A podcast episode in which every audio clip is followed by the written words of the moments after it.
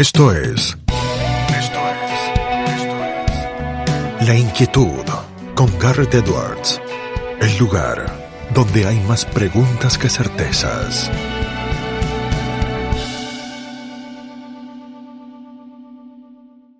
Damos vuelta de página aquí en La Inquietud por CNN Radio Rosario. Hoy tenemos un enorme honor, placer y privilegio desde Suecia. Él es historiador, autor de múltiples libros que han vendido millones de copias, entre los cuales se encuentra En defensa del capitalismo global y más recientemente Abierto, la historia del progreso humano. Es eh, conferencista, es eh, comentarista social, es senior fellow en el Instituto Cato en los Estados Unidos, es director ejecutivo de Free to Choose Media, es Johan Norberg. Johan Norr on the other side, joining us uh, here today. Johan, it's such a pleasure to have you here with us. Garret Edwards here on the other side.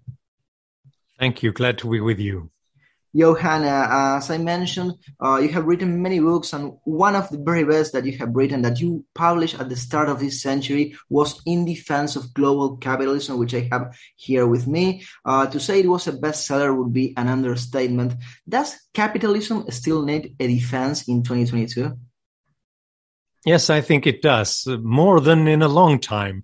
Because it, it's strange. I wrote that book 20 years ago, and since then, we've seen extraordinary progress wherever markets have been open and people have gotten more freedom. 152,000 people have been lifted out of extreme poverty every day since I wrote that book. And yet, people uh, don't appreciate it and they only think that capitalism benefits a tiny group and politicians uh, demand more control of, of markets. Uh, so I think there's a lot of need for defense to explain that the real power of capitalism comes from liberating people, giving them the freedoms, the opportunities to experiment with new ideas and technologies and business models. And that's what has uh, created remarkable progress so far. But everywhere where we stop it and block it, we've seen stagnation and poverty. You just uh, said that people don't appreciate capitalism. What do you think they don't appreciate it, even though uh, it, it, has given us uh, so many uh, progresses and it has uh, given us the chances of living better lives? I think that there are a couple of things that are problematic uh, with capitalism in many people's eyes. One of them being that it doesn't reward everybody equally. It creates a certain inequality because whenever you create something new, a successful business, you create new jobs, new technologies, and thereby give people better goods and services and more purchasing power. Well, the first thing that people see is that some people get rich out of this process. And then there's a natural temptation for politicians to say, yeah, we'll cut them down to size and we'll take those resources and, and distribute it. What people f- often fail to see is the long term progress. It's in the places where people are allowed to become rich if they have great ideas and manage to take those risks and set them into motion it's only in those countries where you reduce poverty and uh, long term you don't face the kind of uh, destructive inequality that you do in places where people become rich and wealthy not by creating goods and services but by stealing by political connections tariffs subsidies taken from the taxpayers. About inequality johan has the idea of meritocracy come at the forefront of discussion nowadays Yes, suddenly meritocracy seems to be a hotly contested uh, subject. And I think that's because people think of it as um, people have different interpretations and definitions. Some say that this is a way of meritocracy is a way of uh, celebrating and uh, legitimizing uh, differences and inequalities but there are always inequalities. Uh, if if it's not that you end up in a certain position because of your skills, your ability, your talents, and the um, the hard work you've done, well, in that case, why do people end up in various places? Well, it's often um, because people who control the resources, people in government, and those who are friends and cousins and second cousins with people in government, they end up on top. Nepotism. That's right. So the, the, often the uh, alternative to meritocracy is not any form of uh, equality and egalitarianism, I think, but it's nepotism. Uh, Rose May, writer of the Times of London, praised In Defense of Global Capitalism when you published it and said of it that it was a young man's book addressed to the idealistic young. Is Johan Norberg still an idealist? Not as young as then, but still an idealist because I've seen what people can do.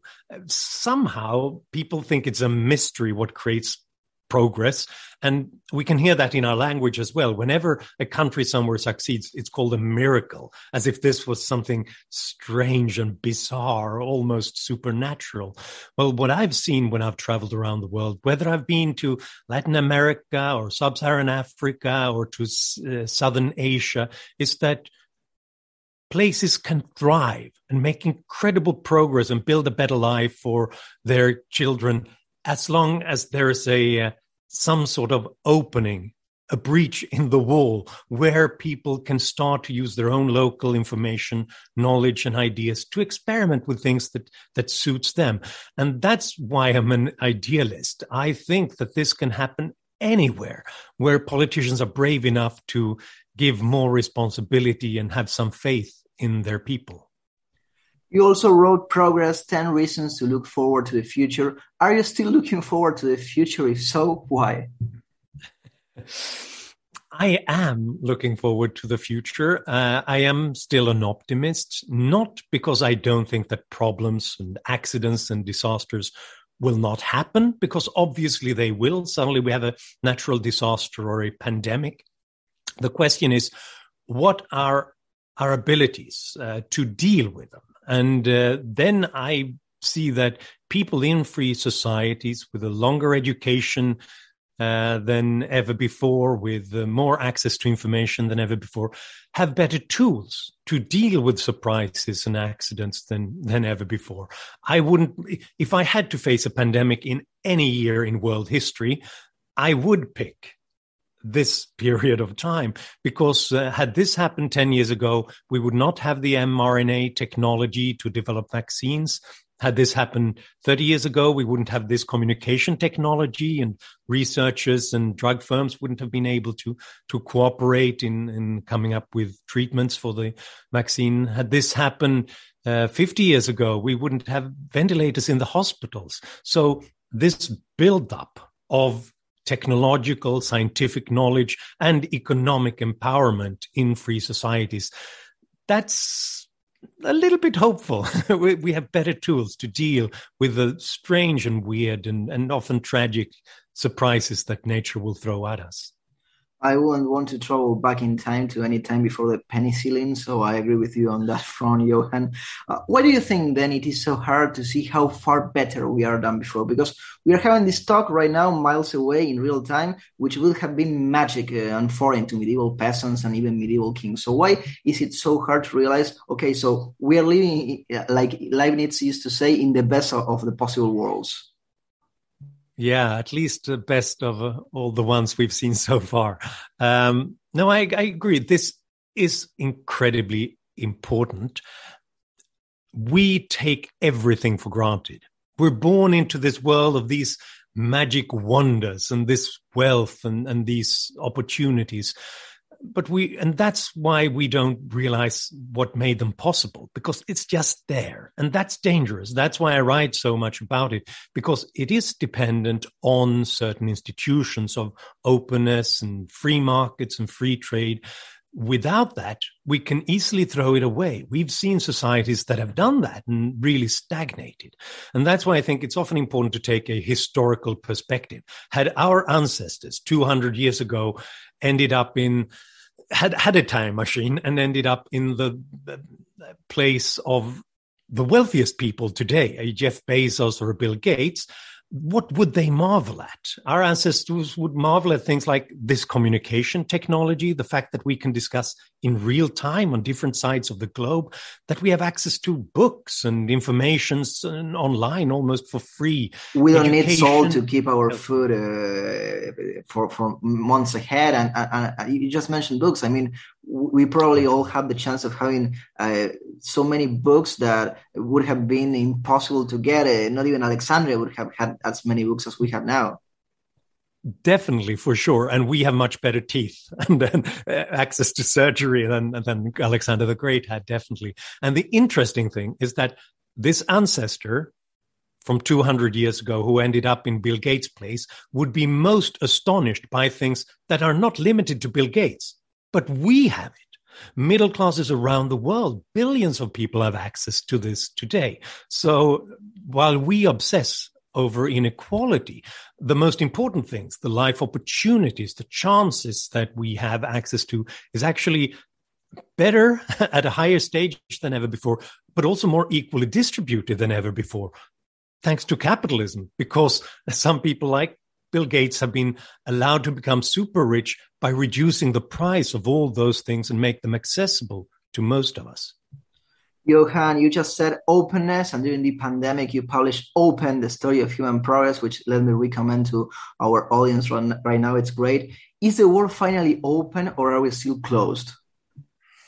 No pauses, ni adelantes, o retrocedas. Quédate en La Inquietud con Garret Edwards. It's mixed. Uh, it's really an awful timing to publish a book on openness while the world is shutting down. Half of the world's population end up in curfew and ho- house arrest. On the other hand, what better time to appreciate the value of openness, of exchange, of meeting others, meeting across borders, because we've just seen the disaster that takes place once the world shuts down around 100 million people were thrown into poverty because of this pandemic. And that should teach us the value of openness. Now we're slowly opening up in certain areas in certain ways again. And uh, we are seeing a rapid bounce back in the economy as a result of that. But, and yet we have uh, many restrictions still in place. And we have a very dangerous narrative as well in the world's capitals from Stockholm and Brussels to Buenos Aires to Washington, D.C., Beijing, and New Delhi, where people say the world is dangerous. Let's close ourselves off from the rest of the world, become more self sufficient, and produce what we need back home. And that's a new dangerous form of closed mindedness that we are seeing right now. And it is dangerous. First of all, because it reduces specialization, the thing that makes more innovation, more wealth possible. But it's also more risky in times of crisis because most disasters strike regionally in certain areas, whether it be war, natural disasters, or epidemics. And then if we have all the important production close by, well, when that natural disaster strikes, then everything collapses, including all our supply chains. What kept us afloat during this pandemic was global supply chains. The fact that we could buy from places where the factories were open, that we could constantly tweak manufacturing and distribution according to the, what was most open at the time. So that's why it's very important to fight this new um, pro-closed attitude that's out there. Johan, you're Swedish. That's not the question. Don't worry. And correct me if I'm wrong, but Sweden has had, when seen from abroad, an image usually tied with socialism. But from what I read, it was the ideas of liberty which actually shape its prosperous present. Is that right?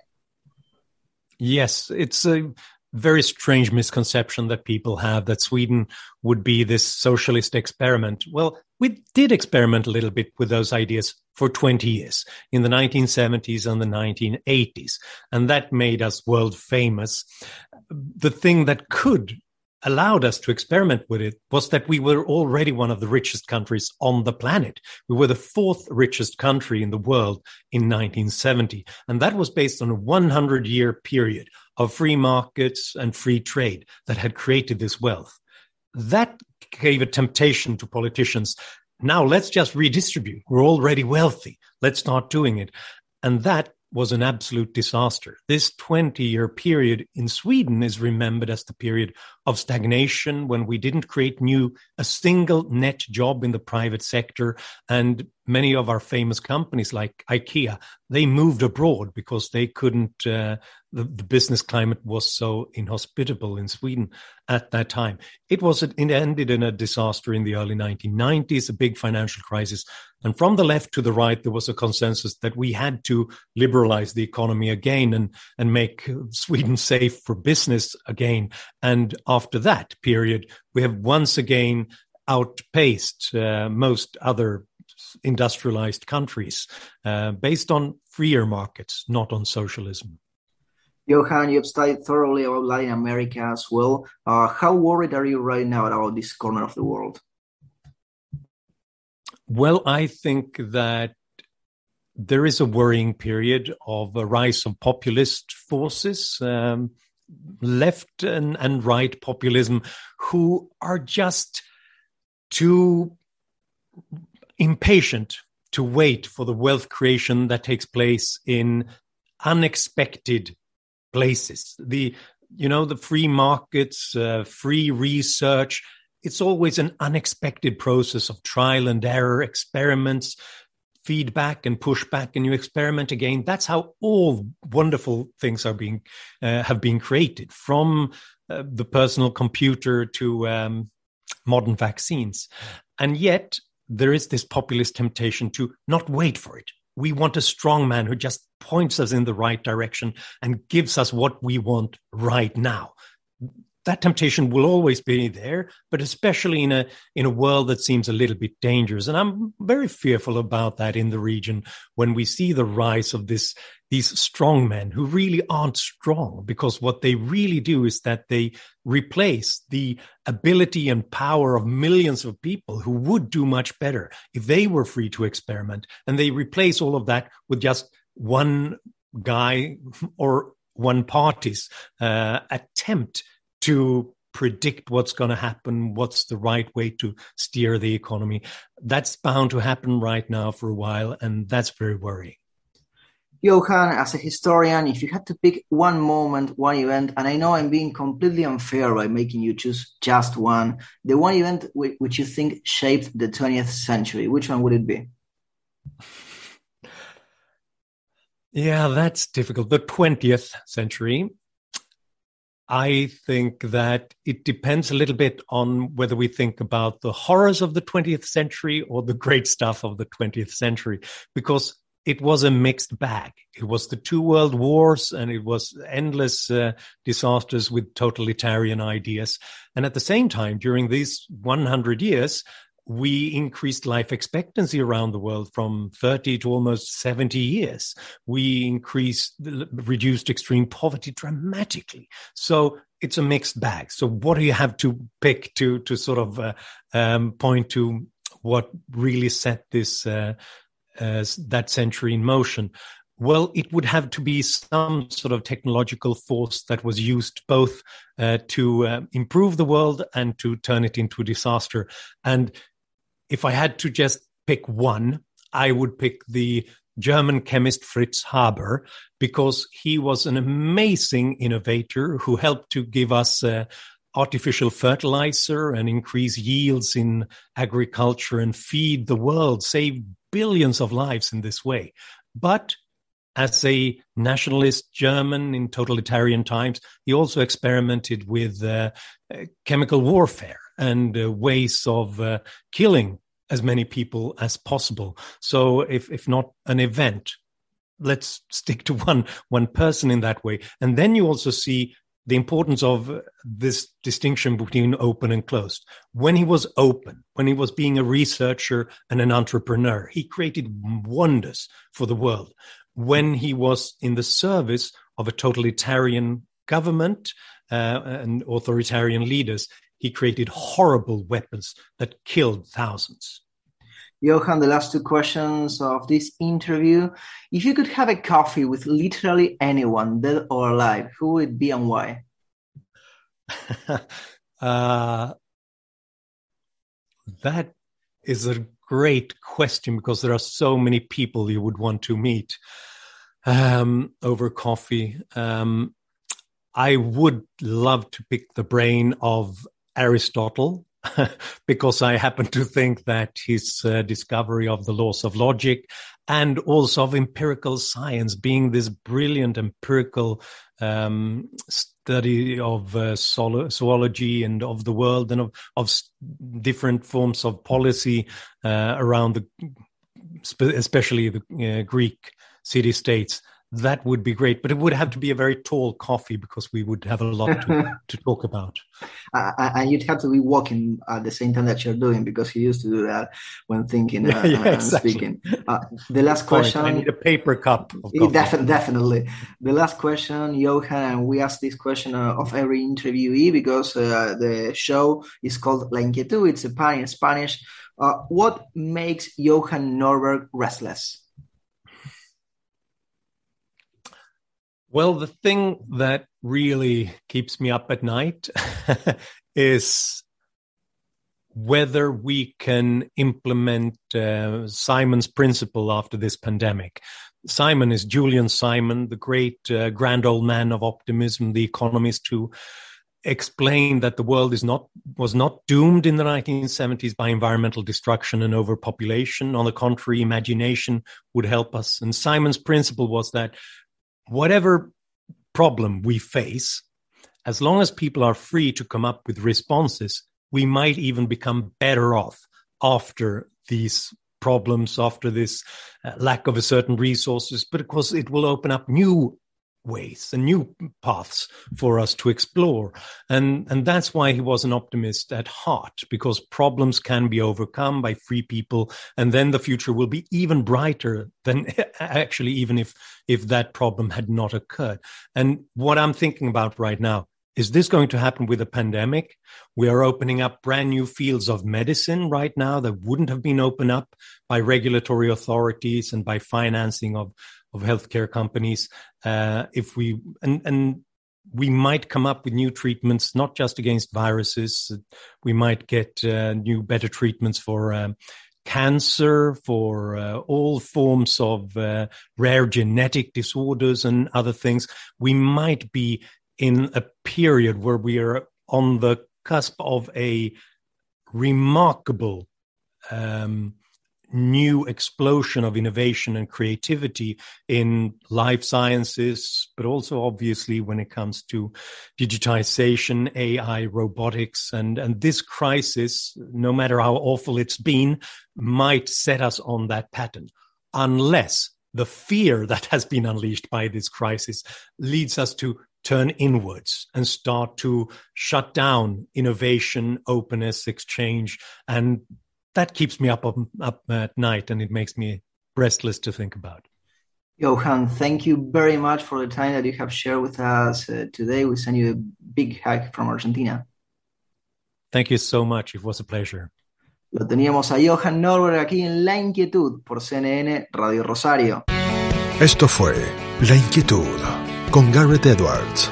Síguenos en redes sociales y en www.edwards.com.ar.